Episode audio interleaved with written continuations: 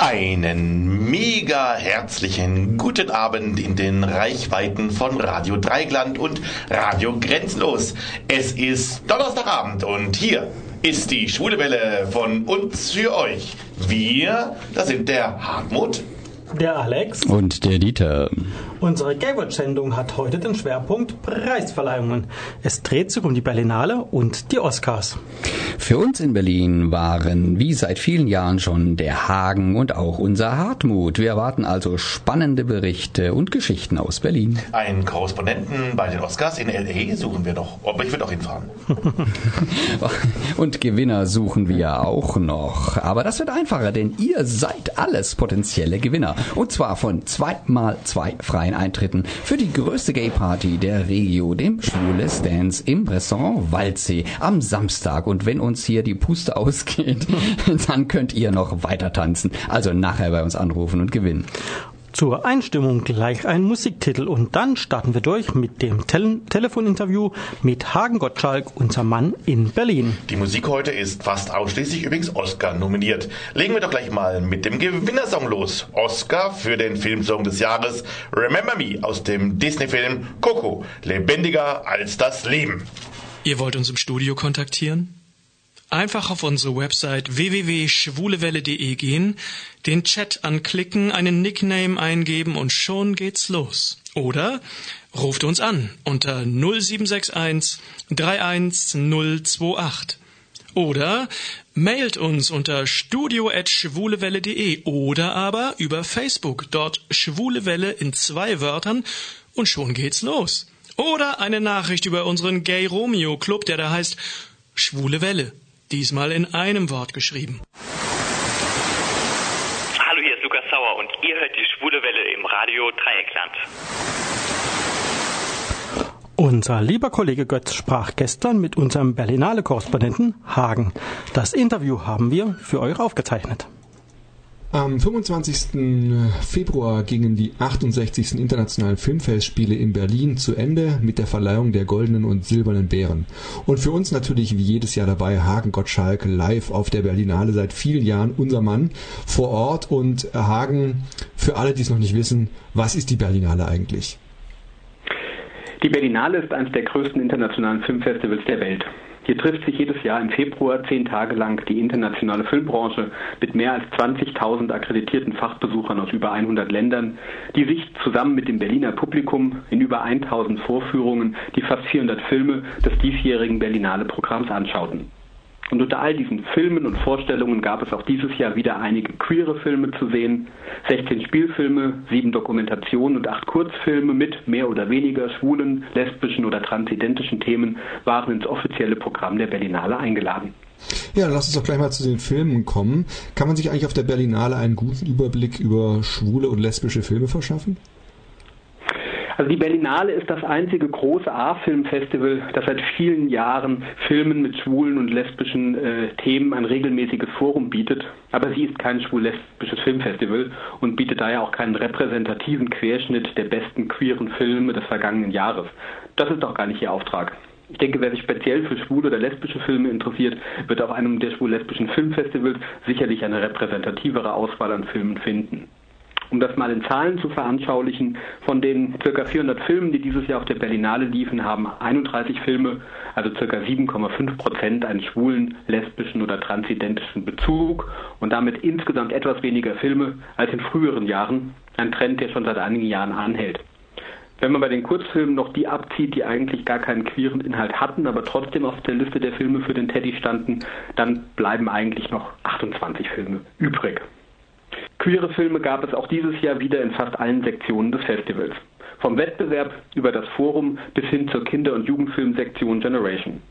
Traditionell hat der queere Film seine stärkste Plattform in der Sektion Panorama, was vor allem dem langjährigen Leiter des Panoramas Manfred Salzgeber sowie seinem Nachfolger Wiedern Speck zu verdanken ist. Und das war schon im Vorfeld des Festivals die überraschendste Nachricht, dass Wiedern Speck nach 25 Jahren die Leitung des Panoramas an drei langjährige Mitarbeiter abgibt. Die neue Chefin wird Paz Lazaro, unterstützt von Michael Stütz und Andreas Struck. Auch wenn Wieland weiterhin mit einem Beratervertrag beim Festival arbeitet und auch beim Teddy Award weiter involviert ist, ist das doch eine Zäsur, denn damit verlässt der letzte der ursprünglichen Gründerväter des Teddys das Festival. Also Veränderungen beim Teddy, aber erklär uns doch bitte nochmal, wie lange es den Teddy eigentlich schon gibt und wie er ursprünglich mal entstanden ist. Den Teddy Award gibt es nun schon seit 1987. Damals trafen sich während der Berlinale schwule Filmemacher, Veranstalter von schwulen Filmfestivals und interessierte Besucher im Buchladen Prinz Eisenherz, um über Filme zu diskutieren und sich Filme anzusehen, die im offiziellen Programm keinen Platz gefunden hatten. Bei diesem Treffen, zu dem damals Manfred Salzgeber, der Leiter des Panoramas, eingeladen hatte, wurde vor nunmehr 32 Jahren der Teddy aus der Taufe gehoben. Die ersten beiden Teddys gingen damals an Pedro Almodovar für das Gesetz der Begierde und an Gus Van Sant für die Kurzfilme Five Ways to Kill Yourself und My New Friend. Seinerzeit noch ganz ohne Jury, denn das waren damals die einzigen Filme mit schwuler Thematik, die im offiziellen Programm der Berlinale liefen. Was damals im Hinterzimmer des Prinz Eisenherz Buchladens begann, wurde in den letzten Jahren zu einem immer größeren Event und dabei geriet schon das ein oder andere Mal vor lauter Show die eigentliche Preisverleihung in Vergessenheit, nicht so in diesem Jahr. Wie schon im letzten Jahr fand die Preisverleihung ganz unaufgeregt, aber sehr professionell im Haus der Berliner Festspiele statt. Mit dem sehr unterhaltsamen Jack Woodhead als Moderator und genau der richtigen dramaturgischen Mischung, bei der die Preisverleihung im Vordergrund stand und die Show-Acts angenehm unaufdringlich waren. Die Preisverleihung war dieses Jahr wohltuend politisch. Von mehreren Rednern wurde darauf hingewiesen, dass wir aufpassen müssen, dass die rechten Populisten, die gerade in ganz Europa starken, die bereits erkämpften gesellschaftlichen Entwicklungen nicht wieder in die braune Vergangenheit zurückdrehen. Und wer das Gesicht von der Storch bei der Abstimmung über die Ehe für alle gesehen hat und es sich angetan hat, sich die ersten Hetzbeiträge der AfD-Abgeordneten im Bundestag anzuhören, der weiß, dass wir als Schwule auf deren Feindesliste ganz oben stehen. Dieses Jahr wurde die Preisverleihung zwar nicht wie in früheren Jahren von Arte aufgezeichnet, aber wer sich die ganze Preisverleihung mit allen Redebeiträgen anschauen möchte, kann dies im YouTube-Channel des Teddy Awards tun. Entweder einfach bei YouTube Teddy Awards 2018 eingeben oder über die Webseite vom Teddy www.teddyaward.tv gehen. Was unterschied denn den Jahrgang 2018 bei den queeren Filmen auf der Berlinale von anderen Jahren? Auffällig waren die vielen sehr starken Beiträge aus Lateinamerika dieses Jahr im Teddy-Programm. Acht Filme in allen Kategorien aus Paraguay, Argentinien, Chile, Peru und Brasilien waren dieses Jahr Teil des queeren Teddy-Programms auf der Berlinale und wir werden einige von denen bei den Preisträgern auch wieder begegnen. In den ersten Jahren des Teddys waren eigentlich ausschließlich Filme von schwulen Männern aus Nordamerika und später dann auch aus Europa, vor allem aus Großbritannien, Danke für die Gründung von Channel 4 über den Kanal im Teddy-Programm zu sehen.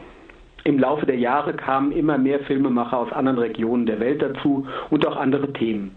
Mittlerweile besteht zumindest beim Teddy-Programm die filmische Welt nicht mehr nur aus Nordamerika und Europa. Ich erinnere mich an sehr starke Jahrgänge mit Filmen aus Asien, dieses Jahr Lateinamerika und auch immer wieder vereinzelt Filme aus Afrika, Osteuropa und selbst aus den fundamentalistischen muslimischen Ländern schaffen es immer wieder queere Filme gegen alle Widerstände produziert und auf der Berlinale gezeigt zu werden. Dieses Jahr lief ein Film aus Südafrika, einer aus Indien und sogar aus dem Iran und der Türkei mit dem weitesten Sinne queeren Themen im Teddy-Programm. Und auch bei den Themen dominieren nicht mehr die weißen schwulen Mittelklasse-Männer das Programm. Filme von Frauen mit Themen für Frauen sind seit Jahren selbstverständlicher Teil des Teddy-Programms. Letztes Jahr gingen zum Beispiel alle Teddy Awards an Frauen.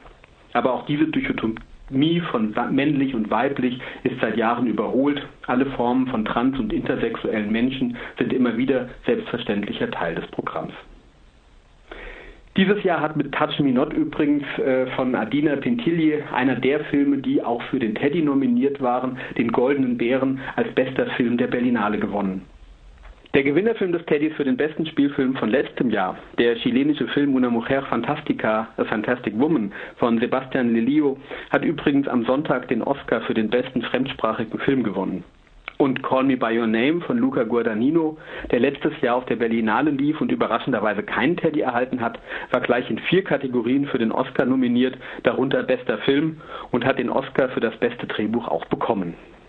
Ja, dann gehen wir doch gleich zu den Teddys weiter, dem queeren Filmpreis auf der Berlinale. Äh, vielleicht noch eine kurze Erklärung zur Bedeutung des Teddys. Neben den offiziellen Preisen, den goldenen und silbernen Bären, tummeln sich noch ca. 20 weitere Preise auf der Berlinale. Das reicht vom Friedensfilmpreis bis zum Filmpreis von Amnesty International. Und einer dieser Preise ist der kuschelige kleine Bruder der goldenen und silbernen Bären, der Teddy. Der Preis für die besten Filme auf der Berlinale, die in einem schwulen, lesbischen oder transidentischen Kontext stehen. Der Teddy ist aber nicht der Preis für den besten schwulen oder lesbischen Film des vergangenen Jahres, sondern lediglich der Preis für den besten queeren Film auf der Berlinale. Das heißt, nur Filme, die ins offizielle Programm der Filmfestspiele eingeladen wurden, dürfen mit dem Teddy ausgezeichnet werden. Und das ist, alleine schon aufgrund der Regularien der Berlinale, nicht unbedingt ein repräsentativer Querschnitt der schwulen und lesbischen Filme, die im vergangenen Jahr produziert wurden. Diesen wird man sicher eher auf einem der schwul-lesbischen Filmfestivals finden als auf der Berlinale. Der Teddy wird traditionell in drei Kategorien verliehen. Bester Kurzfilm, beste Dokumentation und bester Spielfilm. Dann machen wir es jetzt nicht mehr länger spannend, sondern wir kommen gleich zu den Filmen, die einen Teddy bekommen haben. Und wir fangen mal an mit dem Teddy für den besten Kurzfilm. Der Teddy für den besten Kurzfilm ging an die britische Produktion Three Centimeters von Lara Seydan. Three Centimeters zeigt vier Freundinnen auf einem Rummelplatz in Beirut. Eine wurde von ihrem Freund verlassen und ihre Freundinnen wollen sie aufheitern. Im Riesenrad schließlich sieht sich eine der vier, von einigen homophoben Bemerkungen ihrer Freundinnen provoziert, zum Coming-out gezwungen. Die Jury schreibt in ihrer Begründung, dass wir als Zuschauer des Films in eine entscheidende Lebensphase eingeweiht sind, in der eine queere Person ihr Existenzrecht beanspruchen und verteidigen muss. Lara Sadan erfasst diesen empfindlichen Moment in der Jugend mit subtilen und doch zärtlichen Performances von ihrer Besetzung, so die Jury. Dann gehen wir direkt weiter zum Teddy für die beste Dokumentation. Der Teddy für den besten Dokumentarfilm ging an den brasilianischen Film Bixa Travesti, zu Englisch Tranny Fact, von Claudia Priscilla und Kiko Golfmann. Bixa Travesti ist ein Porträt von Linde Quebrada, einer schwarzen Transfrau aus den Favelas von Sao Paulo. Als Pop-Ikone erhebt sie ihre Stimme für die Queers of Color aus den armen Vierteln Brasiliens. In fulminanten Konzerten mit exorbitanten Kostümen unternimmt sie eine musikalische Attacke gegen die weiße heteronormative Geschlechterordnung und den Machismo Brasiliens. Der Film zeigt aber nicht nur die öffentliche Figur, sondern nimmt den Zuschauer mit unter die Dusche, zum Kochen mit der Mutter und ins Krankenhaus. Offen und radikal spricht sie über ihre Überzeugungen. Lynn will keine Cis-Frau sein, sondern eine Frau mit Penis, deren Genderidentität nicht an Genitalien gebunden, sondern im stetigen Wandel begriffen ist. Mit der Schönheit der Klänge, der Ästhetik der Bilder nimmt uns dieser Film mit auf ihre Reise der Selbstbestimmung zwischen Fantasie und Versorgung, so schreibt die Jury in ihrer Begründung über den Film. Dann bleibt uns noch der Teddy für den besten Spielfilm. Der Teddy für den besten Spielfilm ging an den brasilianischen Film Tinta Bruta, zu Englisch Hard Paint, von Philippe Matzenbacher und Marcio Reolon. Philippe Matzenbacher und Marcio Reolon waren schon 2015 wunderschönen Film Bayra Mar zu Gast auf der Berlinale und haben damals meiner Meinung nach sehr zu Unrecht keinen Teddy für ihren Film erhalten. Dieses Jahr hat es mit Hinterbruta dann endlich geklappt. Der Film spielt in Porto Alegre, der Heimatstadt der beiden Filmemacher. Der junge Pedro verdient dort sein Geld mit Livecam-Chats, bei denen er sich gegen Bezahlung mit Neonfarbe vor der Kamera anmalt. Von der Schule ist er geflogen, weil er sich gegen einen Bully verteidigt hat und nun steht der Prozess bevor, in dem er angeklagt ist und nicht der Aggressor. Von der Frage, ob es besser gewesen wäre, sich tyrannisieren zu lassen und am Ende sich depressiv aus dem Fenster zu stürzen, will die Richterin nichts wissen. Petro hat schon früh seine Eltern verloren und wurde von seiner Schwester großgezogen, die nun aus der gemeinsamen Wohnung auszieht und für, ein, und für einen neuen Job die Stadt verlässt. Dadurch ist er gezwungen, nun auch die Sicherheit der eigenen Wohnung zu verlassen und direkt auf andere Menschen zu treffen, ohne die Sicherheit der Kamera dazwischen. Was nicht ungefährlich ist und immer die Gefahr birgt, auch wieder verletzt zu werden. In einer einzigartigen und kreativen filmischen Form erfasst der Film den bitteren Kampf zwischen Furcht und Verlangen.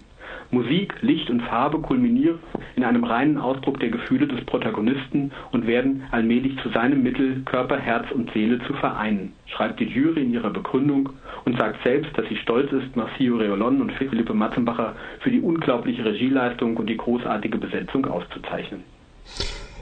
Hagen, für alle, die nicht auf der Berlinale äh, waren, bleibt natürlich die Frage, ob sie diese Filme jemals zu sehen bekommen werden. Ähm, die vom letzten Jahr kamen ja teilweise in die großen Kinos und wie sieht es mit denen dies Jahr aus? Naja, wenn schaffen es erfahrungsgemäß meistens sowieso nur die Spielfilme ins reguläre Kinoprogramm. Für Kurzfilme und Dokumentationen ist es außerhalb der Festivals schwer ins Kino zu kommen. Ähm, aktuell läuft der Call Me by Your Name äh, im Kino, soweit ich weiß. Ähm, aber wenn es denn ein guter schwuler Film mal ins Kino schafft, dann ist ja immer meine große Bitte an alle, geht ins Kino, schaut euch die schwulen und lesbischen Filme dort an, denn wenn keine Zuschauer kommen und sich die Filme anschauen, dann werden halt in Zukunft immer weniger Filme mit dieser Thematik produziert werden. Und deshalb bitte geht ins Kino, guckt euch die Filme an.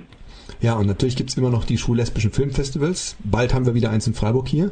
Und äh, ja, vielleicht sehen wir da auch den einen oder anderen Teddy-Preisträger aus den Vorjahren. Mal sehen, was daraus wird. Dir, Hagen, jedenfalls erstmal herzlichen Dank für dein Update in Sachen Teddy und ich sag mal spätestens bis zum nächsten Jahr. Hi guys, we are Dion and Rory from Out of the Blue, Oxford's all-male a cappella group. And you're listening to Welle on Radio Dreieckland. That's Me hieß damals der Titel von ABBA, aber das war jetzt This Is Me aus dem Film The Greatest Showman. Hartmut, du warst ja auf der Berlinale, auch für uns. Neben Hagen haben wir gedacht, so ein Riesenfilmfest braucht ja zwei Mann, um das mal einigermaßen umfassend zu besuchen. Wie war's? Ja, ich habe erfreut eben mitbekommen, dass ich eigentlich, glaube ich, dass ich nicht die Filme gesehen habe, die Hagen berichtet, über die Hagen berichtet hatte. Ich habe irgendwie Pech gehabt, ich habe die ganzen Filme, die da die Tetis gewonnen haben, gar nicht richtig gesehen, sondern andere Filme. Ähm, insgesamt war es toll. Mir ging es ein bisschen so, dass, dass ich das dass trotzdem das schwul, schwule Programm ein bisschen dünner war wie in den letzten Jahren. Also ich habe nicht so wahnsinnig viele zwingende Filme äh, gesehen in diesem Bereich. Also ich habe sehr schöne Filme gesehen, gute Filme gesehen. Mir kam es auch ein bisschen vor, als wenn es ein bisschen mehr lesbische Filme insgesamt ein bisschen waren.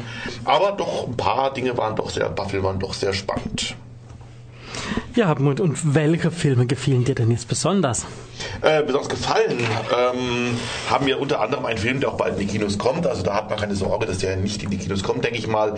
Nämlich The Happy Prince von Rupert Everett, der auch mitspielt. Und es geht um die letzten, ja, letzten, letzten Jahre ungefähr von Oscar Wilde. Man kennt ja meistens die Geschichte von Oscar Wilde und dass er dann einen großen Prozess und dass er dann ins Gefängnis kam und dann Steine klopfen musste und so weiter. Und danach bald starb, das hört man meistens. Meistens so ein Nebensatz in dem Film.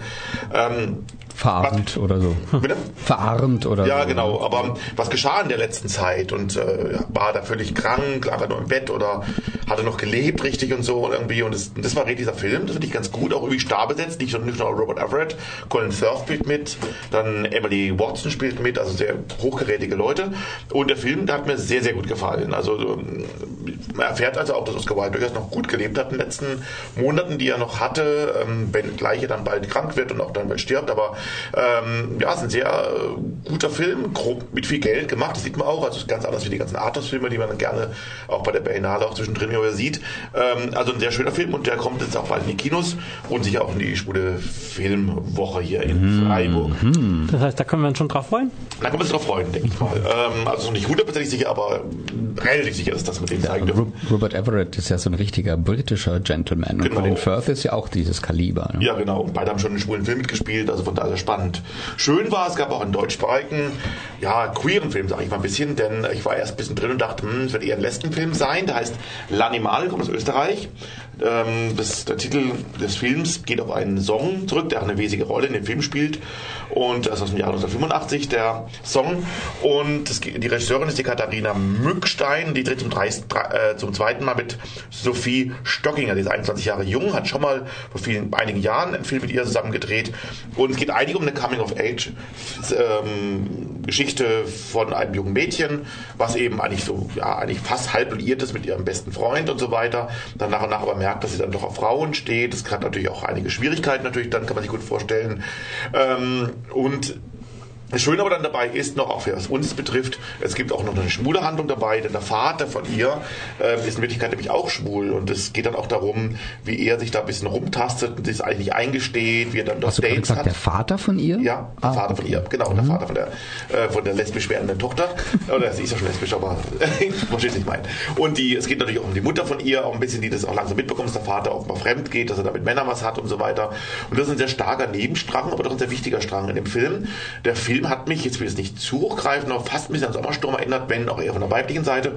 Aber so von der Art, von der Machart her ein sehr unterhaltsamer Film, auch teilweise sehr lustig, teilweise sehr tragisch, teilweise auch ähm, symbolisch etwas überhöht. Das war Sommersturm ja auch als Coming Out am Ende ist. Dann gibt es das große Feuerwerk, in dem es dann Gewitter gibt, ba der Baum fällt um und alles Mögliche und der Hauptdarsteller ist getrennt von seinen Freunden, weil der Baum dazwischen fliegt und so weiter. Sowas gibt es ja auch.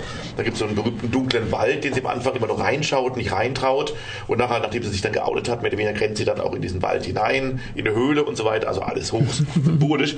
Aber ein sehr schöner Film, ähm, den ich also auch nur empfehlen kann und sicherlich auch immer für die Filmwoche oder auch für den letzten Filmtag hier in Freiburg beiderseits lohnt sich also wirklich für beide. Also ein sehr schöner Film. La Animale.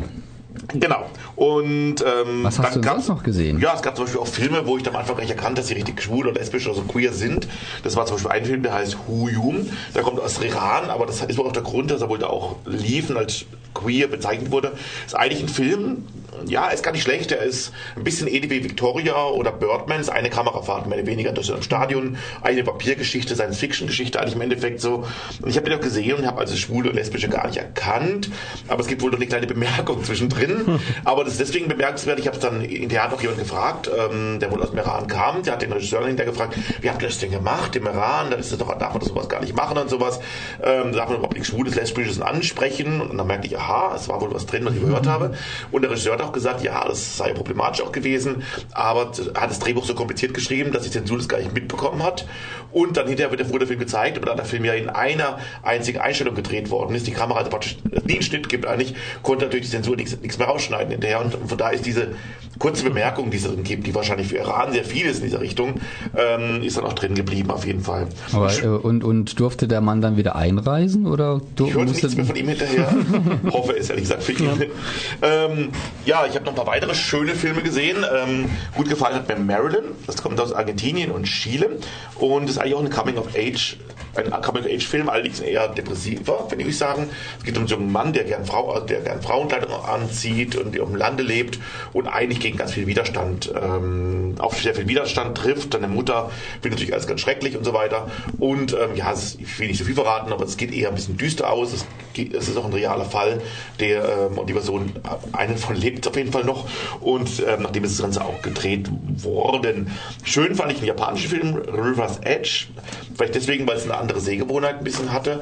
Ähm, auch eine schwule Geschichte, eine schwule, ja, aber nicht nur eine schwule Geschichte, es geht eigentlich um eine Freundes- Clique, wobei Freunde ist übertrieben ist, weil ich eine, eine Clique und eine von eben auch schwul, aber ein sehr schöner Film in sehr so japanischer Ästhetik und so einer, ähm, also andere Drehbarart finde ich eigentlich im Endeffekt so, dass der Film ist eigentlich auch sehr düster, es geht, die, die Leute, wo die ganze Clique wohnt, das ist so eine Trabantenstadt irgendwo in Japan, gegenüber ist eine große Fabrik und dann findet man irgendwelche Leichen plötzlich da im Schilf und so weiter, also sehr düster alles ein bisschen, gibt auch einige Leichen in dem Film, aber die Schwulgeschichte fand ich trotzdem sehr, sehr spannend. Und was ich auch sehr spannend fand, ich denke nicht, dass man den irgendwann mal zu sehen bekommt, ist The Silk and the Flame. Das war eine Dokumentation und zwar eine sehr kleine und zwar der Regisseur äh, Jordan Schiele, aus, aus den USA oder Jordan Schiele.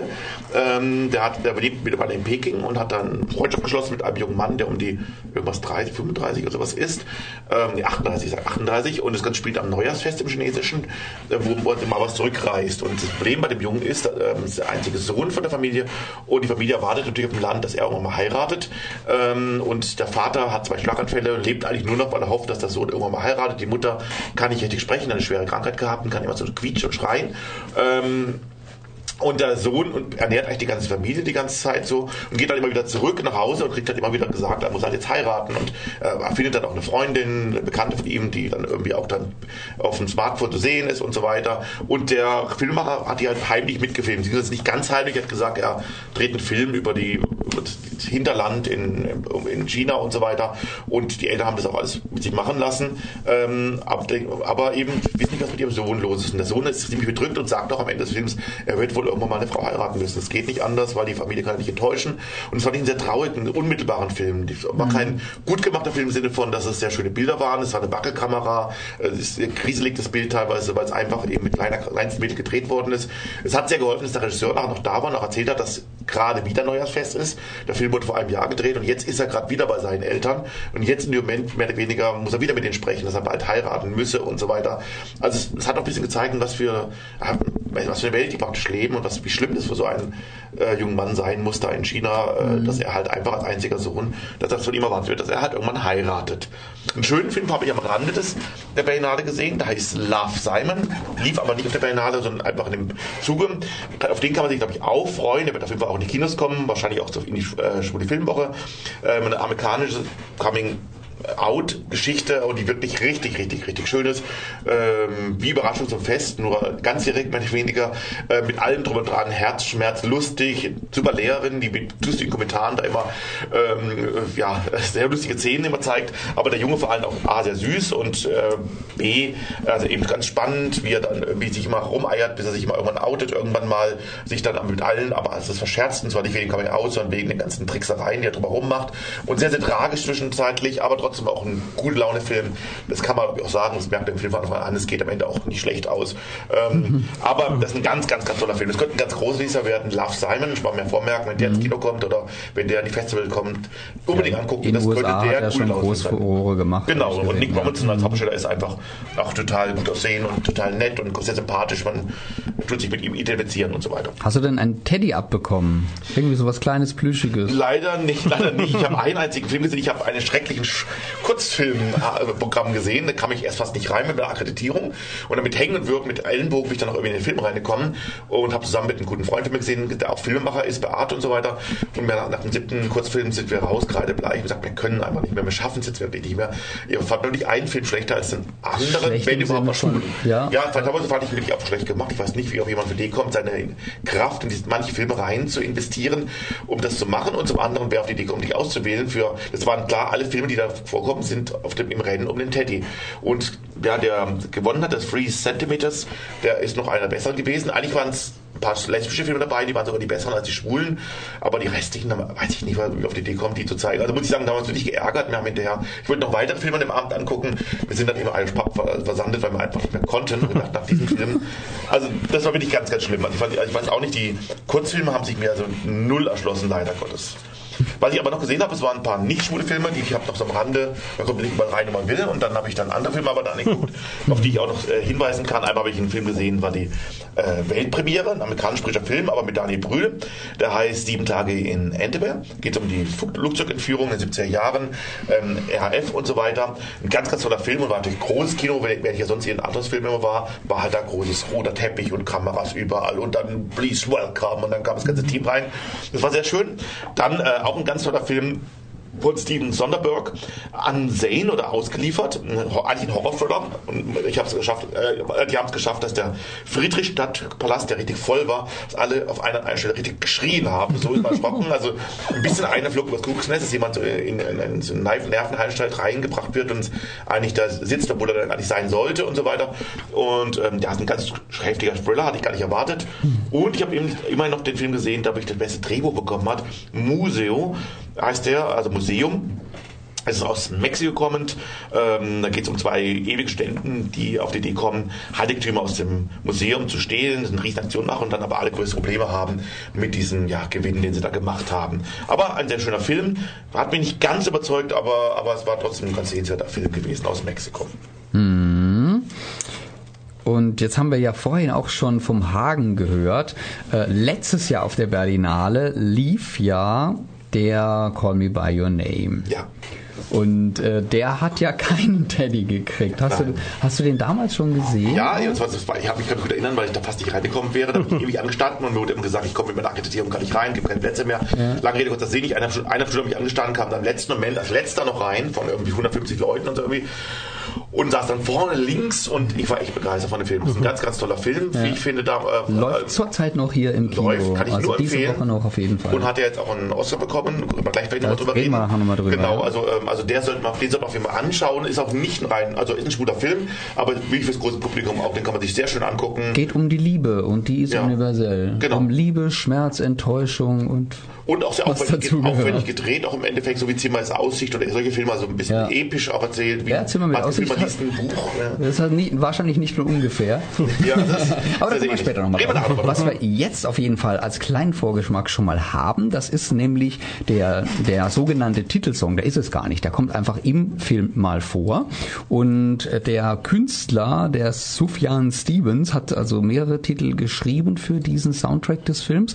Und Mystery of Love hat auch ein bisschen einen Erzählcharakter. Das heißt also, dieser, diese Titel von ihm erfüllen im Film die Funktion eines Erzählers. Also nicht nur einfach wunderschöne Musik zum Träumen, zum sich ins, ins Italien der 80er zurückversetzen zu lassen. Man meint förmlich, die Wiesen zu riechen und das, das Plätschern des Wassers auf der Haut zu spüren. Ach ja, ich Bin ja genug geschwärmt. Jetzt bin ich aber sehr gespannt.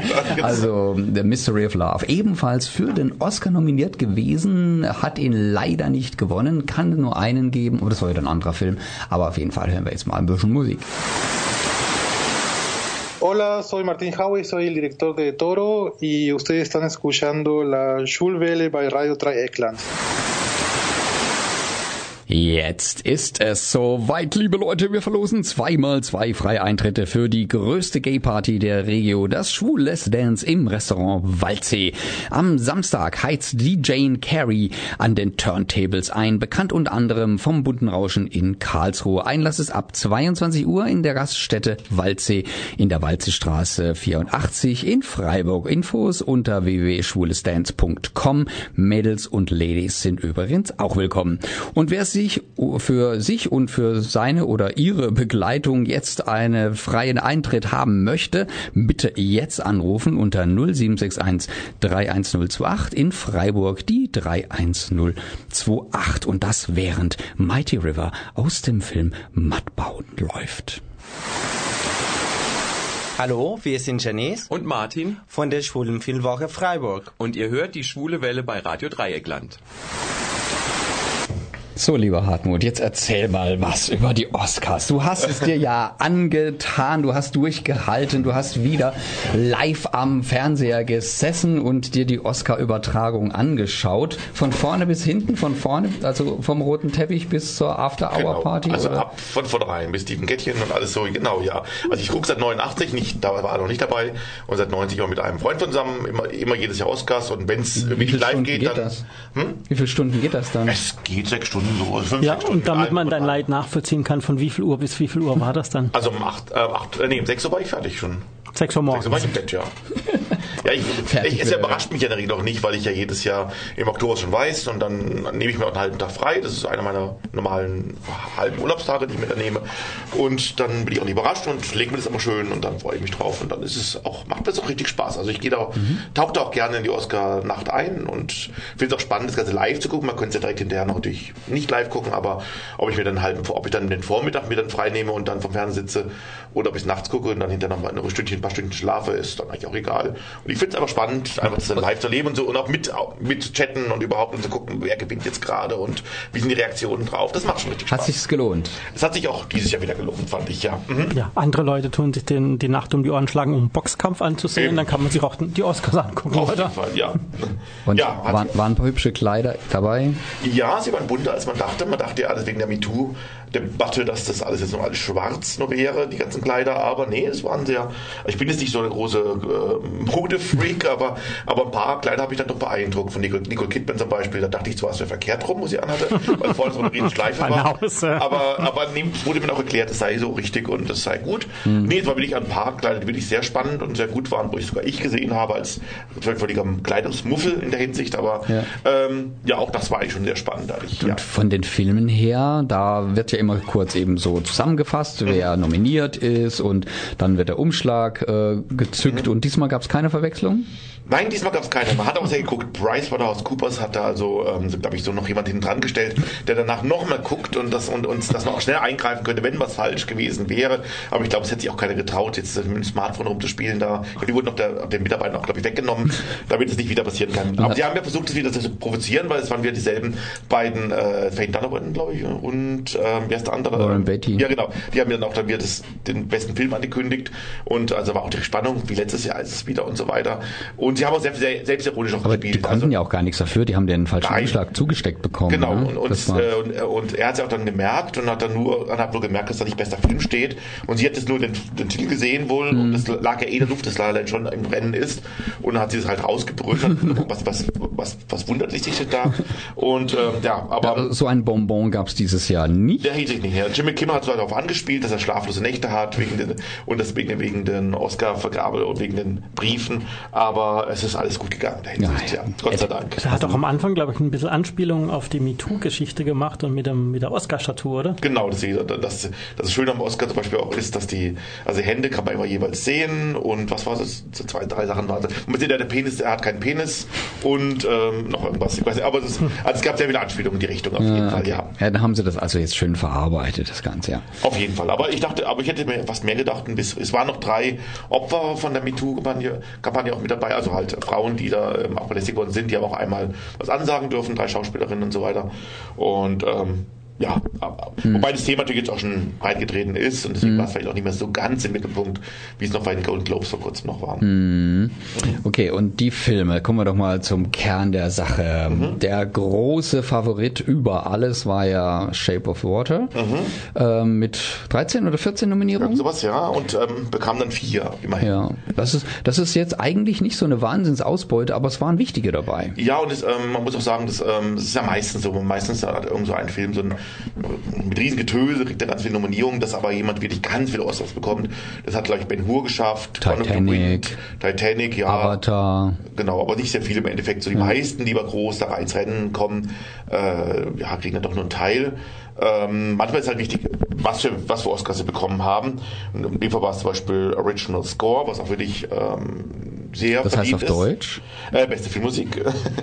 Dann Best Picture, war- Picture war es natürlich gewesen. Das beste Produ- Film. Production Design, das stimmt auch. Ich habe den Film jetzt auch noch nachgeguckt, noch in der, ähm, das stimmt auch. Also es wirklich, es passt also auch wunderbar. Und was war der vierte? Das war äh, die Regie, Regie. natürlich, ja genau. Also von das ging auch alles in Ordnung. Ich find, mag den Film auch sehr gerne. Es ist kein gute Laune Film, muss ich sagen. Ähm, Erinnert mich ein bisschen an die wunderbare Welt des Amelie, der Amelie Ge oder gekreuzt, Delikatessen. gekreuzt mit so einem B-Movie von damals, irgendwas so Monster Ja, vom Amazonas Genau, oder so. äh, Jack Arnold damals, genau.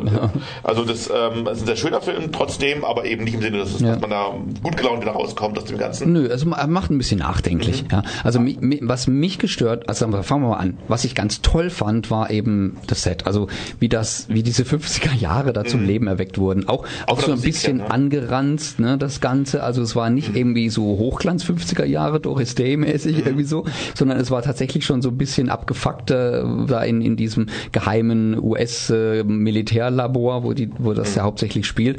Ähm, also es war sehr glaubwürdig, das Ganze Ja. rübergebracht. Ne? Schöne Figuren, also auch sie eben die Minderheiten, äh, die ja, die dort eine Rolle spielen, dann die Hauptrollen spielen sozusagen die schwarze Putzfrau, die stumme Putzfrau, aber nicht gehörlose und der schwule Nebendarsteller, der mit, äh, der eben, ja Mitbewohner in in dem Haus äh, bei der stummen Putzfrau.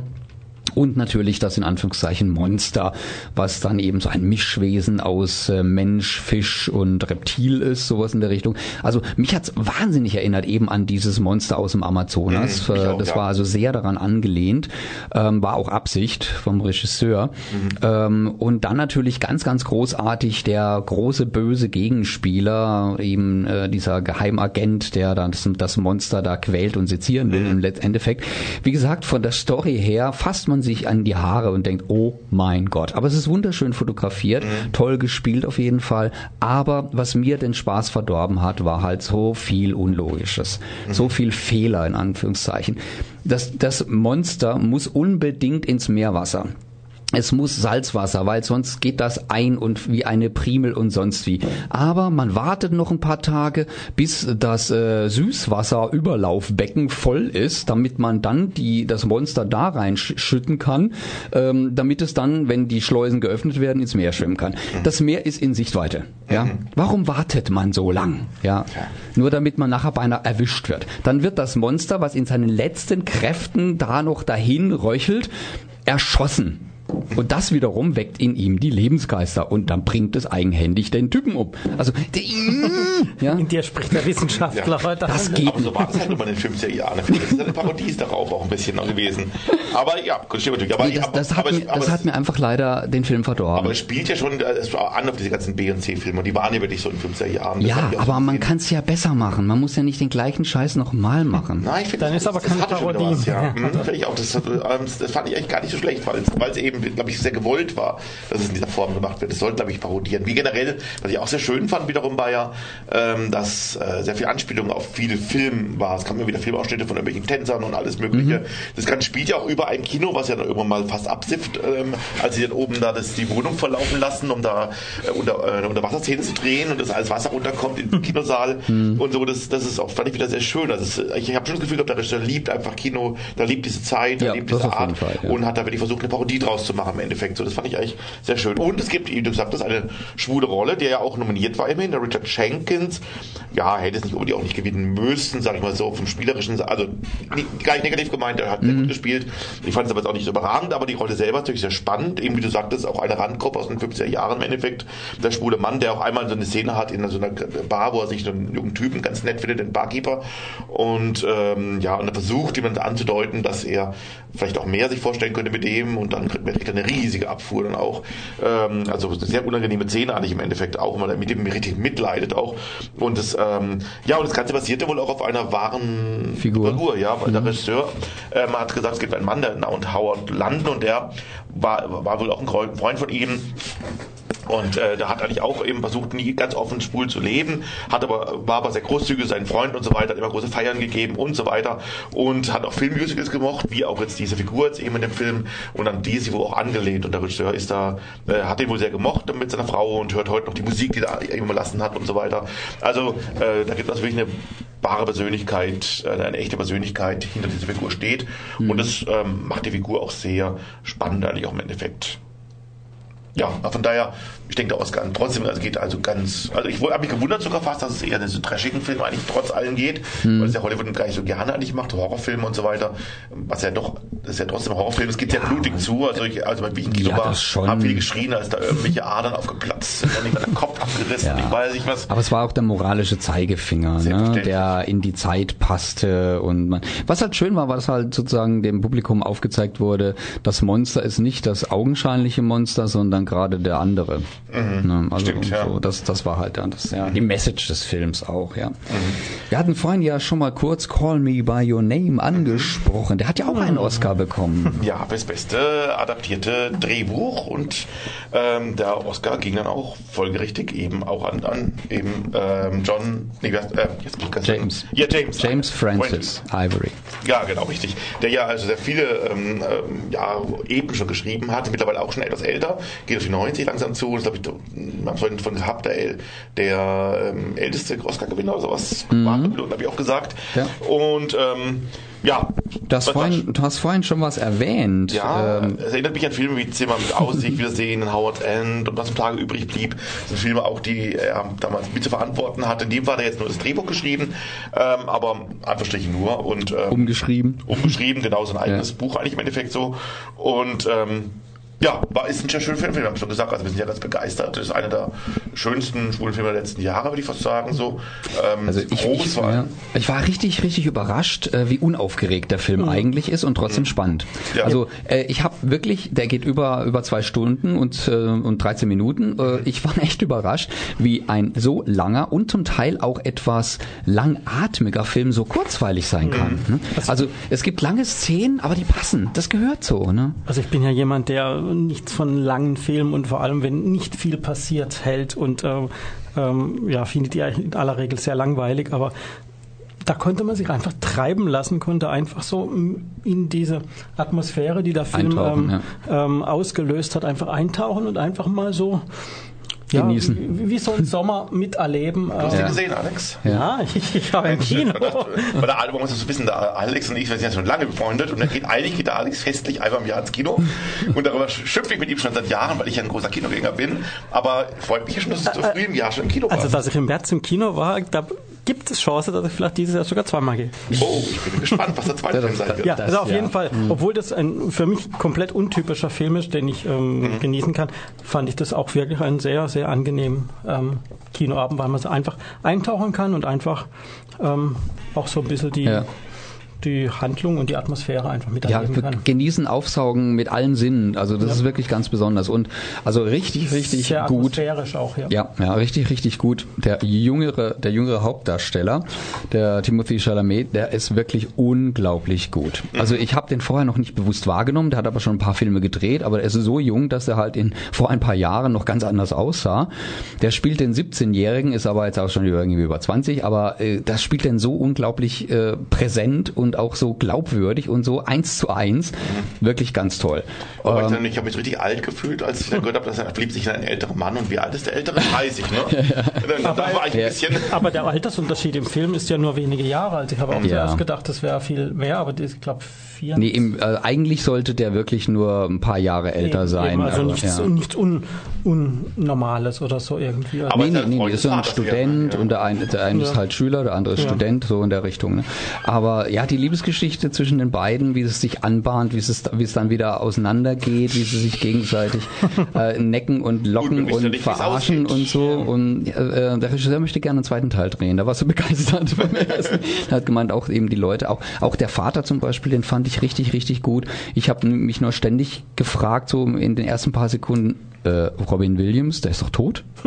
Der, sah- der sah so dem alte, älteren Robin Williams ähnlich mit dem Vollbart und, und dem verschmitzten Lächeln und so. Das hat mich wirklich total an den erinnert. Auch ich weiß leider nicht mehr, wie der Schauspieler hieß, aber es war richtig toll. Und was absolut beeindruckend war, ganz am Schluss, die letzte Szene, während quasi der Abspann schon lief, äh, sieht man minutenlang nur das Gesicht von dem Elio, also von dem Jungen, ähm, wie er sämtliche Emotionen von tief traurig zu fröhlich, so schrittweise durchlebt und so in einem Sch Schnitt, also in einem Zug durchgefilmt, vor einem flackernden äh, Kaminfeuer. Und die Leute, die saßen da und haben sich das angeschaut. Keiner hat einen Ton gesagt. Das Licht ging schon an. Der, der, der Film war zu Ende. Die Leute sind sitzen geblieben, mussten das erstmal sacken lassen. Kein Mensch hat irgendein Piep gesagt. Beim Rausgehen, da waren alle so geplättet. Also vom Film insgesamt. Und ich denke auch von dieser Schlussszene, Ja. die eben so unglaublich gut war. Das, das Ding, das ist wirklich fantastisch. Also mich hat's jetzt gewundert, dass der Verleih ein ganzes Jahr gewartet hat, bis er den in die Kinos gebracht hat. Er war ja auf der Berlinale. Ja, wir, äh, wir wollten das letztes Letztes Jahr auch zeigen, da hieß es ja erstmal so ein bisschen, vielleicht kriegt er gar keinen Verleih und so da. Also, Ja. also wir hatten damals ja Interesse, den zu zeigen damals auch. Und da war es ziemlich unsicher, glaube ich, sogar noch relativ, Ja. ob da überhaupt was sich tut. Und jetzt ist er ja wirklich so senkrecht Starter eigentlich. Ja, also, also, nicht nur jetzt, ich denke, Nischenfilm, sondern die haben vielleicht auch in Hinblick auf die Oscarverleihung, also auch als dann klar war, der kriegt Nominierung oder so, haben sie vielleicht gesagt, dann, dann legen wir den Start in die Nähe von der Oscarverleihung. Aber es ist wirklich ein sehr, sehr sehenswerter Film. Läuft jetzt diese Woche noch hier in Freiburg oder in den deutschen Kinos oder in, auch in der Deutschschweiz zurzeit. Also Call Me By Your Name. Ich habe nur eins nicht so ganz verstanden, äh, warum eigentlich? Also warum nennen die sich bei, bei ihrem eigenen Namen? Also da fehlt mir vielleicht das Buch, ich habe es nicht gelesen, Mhm. aber dieser Fetisch hat sich bei mir nicht so ganz erschlossen. Es gibt andere Fetische Wollte in gerade diesem sagen, Film. Dieter, kannst du einen Film auch Leuten empfehlen, die gern Pfirsiche essen? Äh, ja, äh, wenn Sie äh, Diät machen wollen und also ich werde in meinem Leben nie wieder einen Pfirsich essen können, Aber- ohne aber- an diesen Film aber zu denken. nicht spoilern, ähm, Nein. die Szene ist auch Nein. Gold wert. Ja. Ja, aber wir sollten jetzt noch nicht ganz vergessen, dass es ja noch einen kleinen Gewinn gab, einen großen Gewinn eigentlich noch, ähm, auch bei den Oscars, nämlich ein Fan- Fantastic Woman hat er gewonnen. Und das ist ja auch ein eindeutig queerer Film immerhin. Also Ja, den der kenn ich nicht, da musst du mir was erzählen. Ich habe den auch nicht gesehen, zu meiner großen Schande, aber ähm, man sollte auf jeden Fall zur Kenntnis nehmen. Also der beste nicht englischsprachige Film von der Academy gewählt. Academy gewählt ist immerhin Ja. ein Transgender-Film, ähm, der auch bei der Berlinale ja auch ähm, ja gut abgeschnitten hat, wie eben schon gehört haben. Und ähm, ja, also da, da gibt es was, was wir auf jeden Fall noch uns genau angucken sollten demnächst mal, ähm, denn der wird sicherlich ja auch groß in die Kinos kommen, denke ich Un mal. mujer fantastica. Ja, auf jeden Fall. Una mujer. Ein, ein Fantastic. Also von daher, Oder auf ähm, Deutsch, unqueer, äh, Klase Wieb.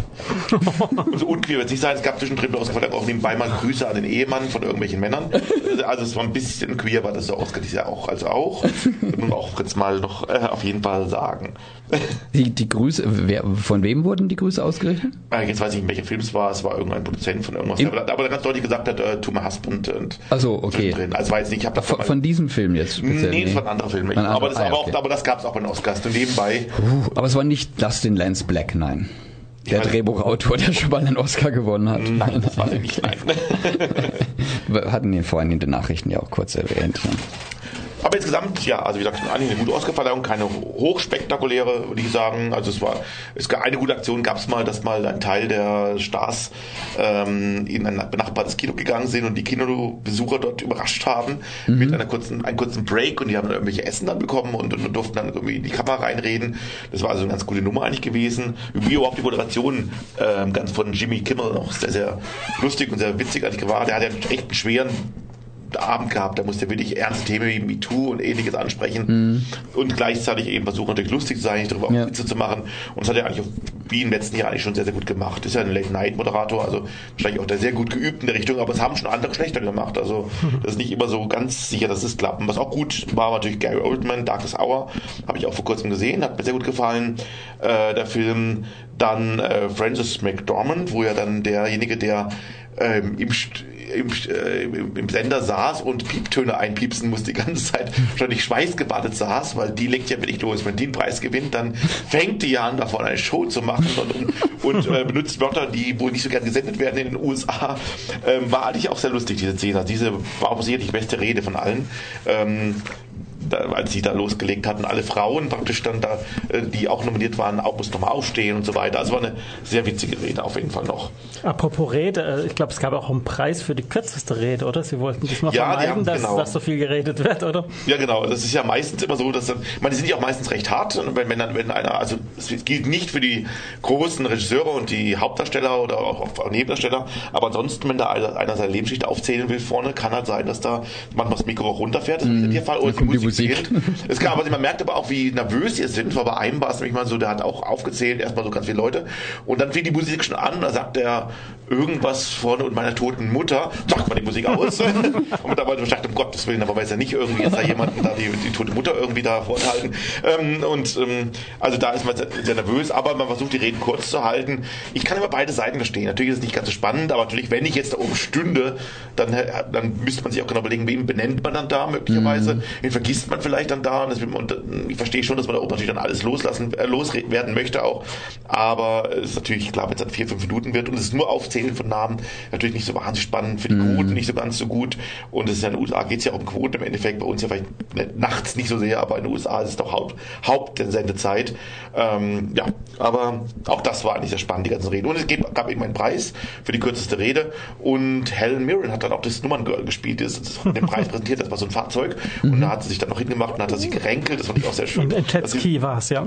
ja, genau. Das fand ich also auch sehr, sehr süß. Also, ach, was auch noch sehr gut war, Get Out hat ja auch ähm, Preise bekommen. Das fand ich deswegen sehr spannend. Das ist zwar jetzt kein, keine schwule Geschichte, aber es geht um, äh, ja, es ist ein Film eigentlich, der sehr offen gegen ähm, Rassismus ist. Und es geht um einen Farbigen, der dann eben dann nachher dann fast von der Familie niedergemetzelt wird, die am Anfang ganz höflich sind zu ihm. Dann stellt sich immer mehr raus, dass die völlig ähm, rassistisch im Endeffekt sind. Das sind sie ein Splatterfilm. Also das war schon mal sehr spannend, dass es ein Horrorfilm ist, der den Preis, einen Preis bekommt und dann eben auch noch ähm, dem äh, ja eben genau das eben präsentiert wird, dass es halt versteckte Rassismus immer wieder in den USA noch gibt. Und er bekam dann Original äh, Oscar für, den, für das beste Originaldrehbuch. Das fand ich auch sehr bewundernswert. Abgesehen davon ist noch, also noch weit anderweitig ähm, nominiert gewesen. Also auch das fand ich eine schöne, schöne Sache. Gut, dann geben wir doch noch mal einmal kurz äh, nach Hollywood träumen mit Gitte Henning. Die hat nämlich da ein Liedchen drüber gemacht. Fand ich schön. Ja, und wieder zurück in die Gegenwart. Diese Sendung kann man ab morgen ähm, in der Mediathek bei RDL nachhören und downloaden. Aber das nur für eine Woche mit der Musik und allem Pipapo. Das war's auch schon wieder für heute mit unserer Filmnachlese der Berlinale des Teddys und der Oscars aus schwuler Sicht. Wir bedanken uns bei unserem Berlin-Korrespondenten Hagen Gottschalk und unserem Interviewführer Götz für den umfassenden Beitrag zur Berlinale und den Teddys. Uns hört ihr wieder am nächsten Donnerstagabend um halb acht hier auf RDL. WDL 102,3 MHz und im Livestream auf rdl.de und auch radio.grenzenlos.ch. Ja, und bis dahin immer, immer schön schwul bleiben. Tschüss. Diese Sendung wurde Ihnen präsentiert von Schwule Welle, dem einzigartigen und nicht zuletzt wärmsten Programm in der Toskana Deutschlands, mit freundlicher Unterstützung von Radio Dreieckland.